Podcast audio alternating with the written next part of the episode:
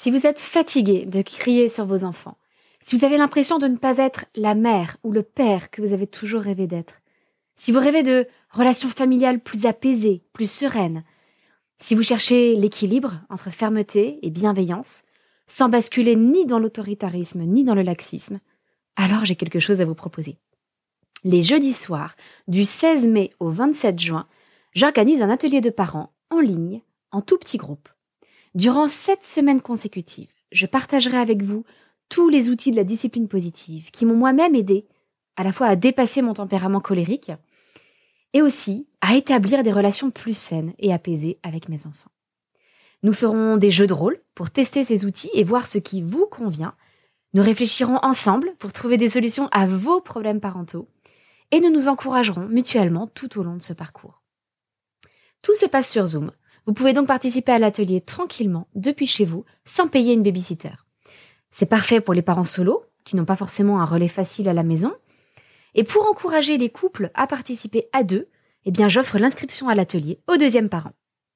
Alors rejoignez-nous vite, les places sont limitées et les inscriptions ne seront possibles que jusqu'au dimanche 5 mai pour nous laisser le temps de vous envoyer votre colis de bienvenue avec tout ce dont vous aurez besoin pour l'atelier.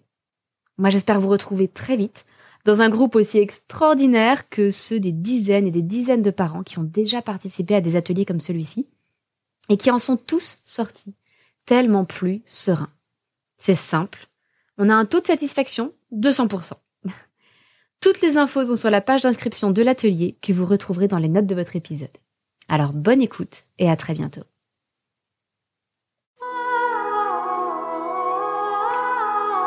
Bienvenue sur le podcast des Montessori 7, Montessori à la maison. Je suis Anne-Laure Schneider, formatrice Montessori et maman de 5 enfants instruits en famille. Ma mission, c'est d'aider les parents, les assistantes maternelles, bref, tous ceux que dans notre communauté nous appelons des souricettes, à mettre en pratique la philosophie Montessori chez eux avec leurs enfants ou les enfants qu'ils gardent. Dans ce podcast, nous parlerons donc de pédagogie Montessori, mais aussi de discipline positive, d'instruction en famille, ce que l'on appelle aussi l'école à la maison, de co-schooling et de bien d'autres choses encore. À la suite de mon épisode Comment reprendre en main la routine du matin, voici trois astuces concrètes pour aider votre enfant à s'habiller et à se préparer afin de fluidifier votre routine du matin. Il y a quelques temps, j'avais fait un petit sondage auprès de la communauté des Montessori 7 pour savoir quelles étaient leurs difficultés dans la routine du matin. Et l'une des souris m'a répondu que je sais qu'en théorie, il faut préparer les vêtements des enfants la veille, euh, et que ça éviterait que R, prénom de sa fille, décide de mettre une robe d'été trop petite, qui lui arrive au ras des fesses, alors qu'on est en plein hiver. Et donc, je voudrais commencer par venir titiller un peu cette idée qu'il faudrait préparer les vêtements des enfants la veille. On a tous entendu dire ça. Et pourtant, dans la pratique, déjà, on est souvent très fatigué le soir, et la routine du soir est souvent déjà longue, donc on n'a pas forcément envie de se rajouter cette étape de préparer les vêtements la veille, avec un enfant qui est fatigué, qui n'a pas envie d'aller se coucher, etc. Mais l'autre grande difficulté, c'est que souvent, on on n'est pas totalement sûr du temps qu'il va faire le lendemain matin et que la tenue qui plaisait la veille ne plaira plus forcément à l'enfant le lendemain. Il n'est peut-être plus d'humeur à mettre euh, le pull rouge. Peut-être qu'il voudra un pull euh, noir ou bleu marine. Alors voilà quelques suggestions peut-être un peu plus réalistes pour vous aider. Et je vais commencer par revenir sur ce message que je vous ai lu euh, d'une maman dont la fille décidait de mettre une robe d'été trop petite, au ras des fesses, alors qu'on était en plein hiver.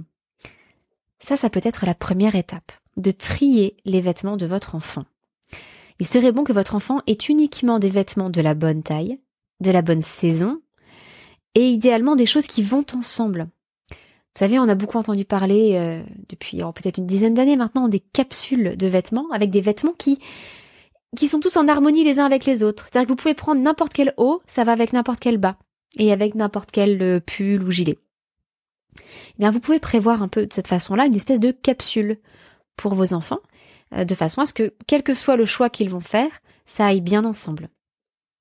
Le fait de trier les vêtements, évidemment, ça va éviter de donner trop de choix à l'enfant et ça va éviter de le mettre en difficulté. C'est que d'un côté, si on lui propose une liberté de choix et que de l'autre, il y a des mauvais choix, on est en train de le piéger. Il ne va pas comprendre pourquoi il a pourquoi euh, il n'a pas le droit de mettre un short en plein hiver, pourquoi elle n'a pas le droit de mettre une petite euh, jupe d'été en, en plein hiver encore une fois, ou pourquoi le bonnet n'est peut-être pas adapté quand il fait 35 degrés. Donc ce tri, euh, et pourquoi aussi il ne peut pas mettre ce t-shirt qui est trois tailles trop petit ou qui est une taille trop grand alors qu'il est dans son tiroir. Donc ça c'est la première chose faire en sorte que l'enfant n'ait pas de mauvais choix, que tous ses choix soient acceptables. Et je vous propose même du coup de mettre les vêtements du dimanche à part, en gros les, beaux vêtements, les jolis vêtements qu'on va mettre pour des occasions particulières, et idem pour les vêtements d'activité. Par exemple, une tenue de sport, un kimono, euh, un maillot de bain, etc. Tout ça, ça devrait être dans un endroit à part pour que votre enfant n'ait pas envie de mettre, euh, je sais pas, son shorty de plage pour aller à l'école. Deuxième étape, une fois que les vêtements ont été triés, vous pouvez les chercher à les rendre plus accessibles. Ça peut être très simple de mettre une tringle à la hauteur de l'enfant, d'aménager une, mini étagère à sa taille. On trouve plein de petits meubles, par exemple chez Ikea, qu'on peut adapter comme ça simplement en rajoutant une tringle ou des tiroirs. Et puis on peut ranger les vêtements dans les tiroirs façon Marie Kondo.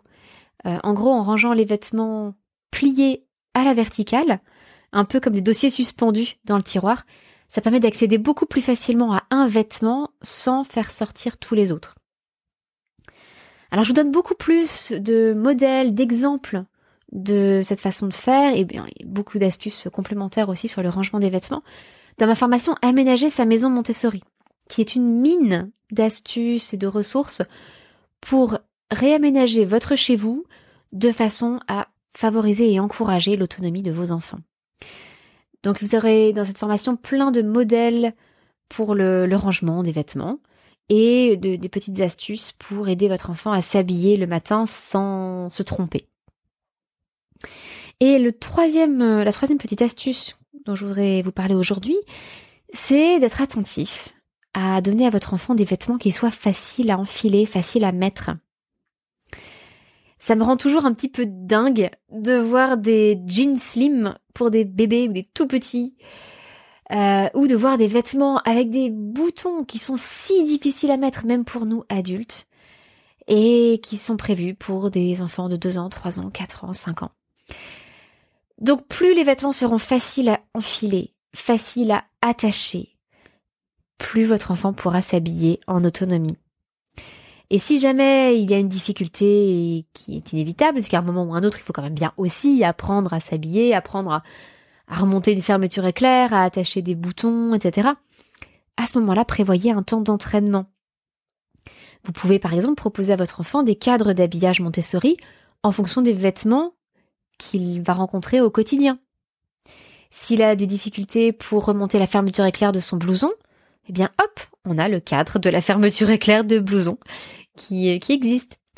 Euh, on a des cadres de boutons, on a des cadres euh, pour les velcro, on a des cadres pour les boutons pression, on a des cadres pour les boucles de sécurité. Vous savez un petit peu comme les attaches de siège auto ou euh, pour les sacs à dos lorsqu'on les attache au niveau de la poitrine, lorsqu'on les sacs à dos de randonnée. vous avez ça, des attaches aussi du type des bretelles de salopette. Bref, tout est possible. En plus, vous pouvez les fabriquer vous-même. Euh, dans formation Vie pratique Montessori, euh, je, vous montre tout ça. Et le fait d'avoir pris ce temps d'entraînement, ça facilitera les choses pour l'habillage au quotidien avec vos enfants. Et puis enfin, dernière petite idée bonus, si vous voulez. Si jamais il est trop difficile pour votre enfant de choisir dans toute sa garde-robe, je vous propose d'y aller petit à petit. Par exemple, en lui proposant le choix entre deux tenues complètes. C'est-à-dire que vous formez deux tenues, de, du slip au pull, en passant par les chaussettes, etc. Et vous lui laissez le choix entre telle tenue ou telle tenue. Plus le choix est limité, plus ça va être simple pour l'enfant de se décider. Et à partir de là, il va commencer à exercer sa liberté de choix. Et ensuite, vous pourrez lui proposer de choisir entre deux t-shirts, et puis entre deux pantalons, et entre deux slips, et entre deux paires de chaussettes, et euh, ou de collants, entre deux pulls, etc. Donc on va ouvrir un petit peu le champ des possibles. Et enfin, et seulement enfin, vous pourrez laisser votre enfant choisir parmi toute sa garde-robe, mais peut-être après plusieurs semaines, voire plusieurs mois, où vous lui aurez offert des choix limités. Ça permet d'accélérer considérablement le temps d'habillage le matin, si vous voulez quand même laisser un peu de liberté de choix à votre enfant et donc favoriser son autonomie. Alors je vous récapitule ces quatre idées avec les bonus, ces quatre petites astuces. Premièrement, de trier les vêtements en fonction de la taille, de la saison et de l'occasion. Deuxième étape, les rendre accessibles en aménageant le rangement des vêtements. Troisième étape, prévoir des vêtements faciles à mettre avec un temps d'entraînement, par exemple grâce au cadre d'habillage Montessori. Et enfin, si le choix est trop difficile, réduisez le choix en proposant à votre enfant deux tenues complètes entre lesquelles il pourra choisir. Mais vous allez me dire que l'habillage c'est bien beau, mais ça n'est pas tout. L'enfant doit aussi peut-être se peigner, se coiffer, se brosser les dents, se laver les mains, etc. Eh bien, pour tout cela, je vous invite à lui proposer, comme pour l'habillage, des, on propose des cadres d'habillage, eh bien là, vous pouvez lui proposer des plateaux d'activités de vie pratique. Vous pouvez lui faire un petit plateau pour se laver les mains, un plateau pour se coiffer, etc. Ou lui aménager un petit coin salle de bain. Donc là aussi, je vous renvoie à mes formations Aménager sa maison Montessori pour voir comment vous pouvez aménager un petit coin salle de bain à la hauteur de votre enfant. Vous y trouverez plein d'idées d'aménagement pratiques qui faciliteront grandement la vie de votre enfant.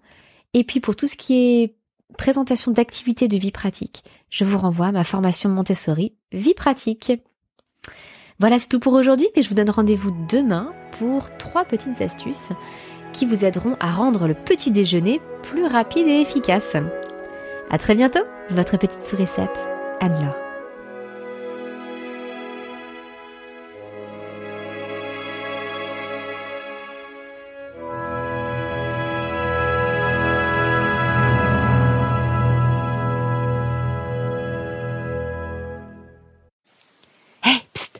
N'oubliez pas que vous n'avez que jusqu'au dimanche 5 mai pour vous inscrire à notre prochain atelier de parents en discipline positive sur Zoom.